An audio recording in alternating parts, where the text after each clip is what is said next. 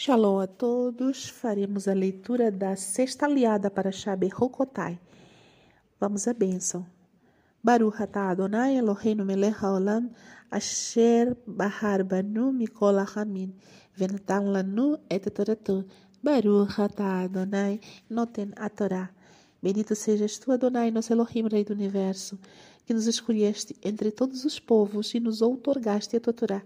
Bendito sejas tu, Adonai, que outorgas a Torá. A sexta liá começa assim. Se consagrar a Adonai um campo comprado por ele, um campo que não faz parte da propriedade da sua tribo, o correio o avaliará de acordo com os anos remanescentes até o ano do Yovel. E o homem pagará esse valor no mesmo dia, pois ele é consagrado para Adonai.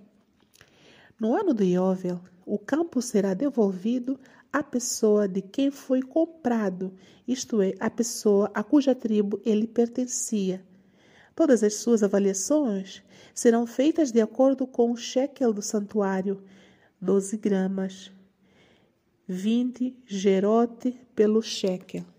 Entretanto, o primogênito dos animais, por já ter nascido primogênito de Adonai, não poderá ser consagrado nem o boi nem a ovelha, pois já pertence a Adonai. No entanto, caso se trate de um animal impuro, ele poderá ser resgatado pelo preço que lhe foi dado, acrescido de um quinto. Ou, se ele não o resgatar, será vendido pelo preço de sua avaliação. Entretanto, nada do que foi consagrado incondicionalmente a Adonai, de todas as pessoas de uma de todas as posses de uma pessoa, pessoas, animais ou campos, será vendido ou resgatado, pois todas as coisas consagradas incondicionalmente são especialmente sagradas para Adonai. Amém. Baruch atah Adonai, Eloheinu melech haolam, asher natan lanu torat emet, vehaye olam natan betohenu. Baruch atah Adonai noten na Torá. Bendito sejas tu, Adonai, nosso Elohim, Rei do Universo, que nos deste a Torá da verdade, e com ela a vida eterna plantaste em nós. Bendito sejas tu, Adonai, que outorgas a Torá. Amém. Nesta sexta liá, vemos algo curioso. Uma pessoa poderia comprar um campo que não pertence à sua herança, à sua tribo ancestral, e depois poderia consagrar esse campo comprado para Adonai. Nestes casos, o Kohen iria avaliar o campo de acordo com os anos remanescentes até o ano do Yovel. Sempre vemos esta, esta constante aqui. O ano parâmetro, o ano de medição é o ano do Yovel, porque era um ano em que todas as tribos voltavam a ter a sua herança de volta.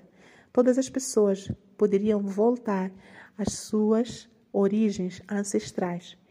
Então a avaliação era feita e o valor deveria ser pago no mesmo dia. Por quê? Porque o campo aqui não pertencia à pessoa que estava a consagrá-lo. Não pertencia por herança, mas ele tinha comprado, tinha adquirido. Então, se ele adquiriu, ele deveria também pagar no mesmo dia. Outra coisa aqui que chama a nossa atenção é que os primogênitos, tanto dos animais, não deveriam ser consagrados a Adonai, porque eles já eram naturalmente pertencentes a Adonai. Porque Adonai, nós sabemos que ele resgatou o povo de Israel, resgatou todos os primogênitos quando ele livrou os primogênitos na noite de Pessah. Naquela ocasião, Adonai comprou para si, ou seja, consagrou para si todos os primogênitos, tanto dos homens quanto dos animais. Por isso, esses não poderiam ser consagrados a Adonai, assim de forma livre ou espontânea, porque eles já pertenciam mesmo para Adonai. Mas os outros animais ou outras situações, outras coisas, como campos, residências, esses e animais que não fossem primogênitos, esses sim, esses poderiam ser consagrados a Adonai de acordo com aquilo que nós já vimos, a avaliação feita pelo, pelo Kohen e também em relação ao ano do Yovel.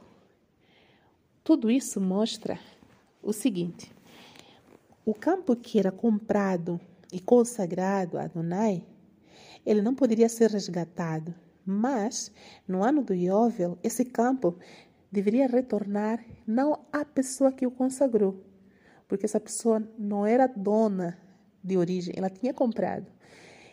Esse campo deveria voltar ao dono de origem, aquela pessoa cuja tribo pertence àquele campo. Aqui nós vemos também mais uma vez a misericórdia do Eterno, para que ninguém fosse dono de muitas terras, para que cada pessoa na tribo de Israel pudesse ter pelo menos um pedacinho de chão. E se alguma pessoa empobrecesse ao ponto de vender o seu pedaço de terra ou consagrá-lo, ela não ficaria assim pobre para sempre. Ela e os seus descendentes teriam, pelo menos, a esperança de retornar à sua propriedade no ano do Yovel, no ano do jubileu. Essa é uma esperança que Adonai colocou para todo o seu povo, mostrando assim a sua bondade, a sua justiça, a sua benevolência e, acima de tudo, o seu amor pelo seu povo. Baruch Hashem.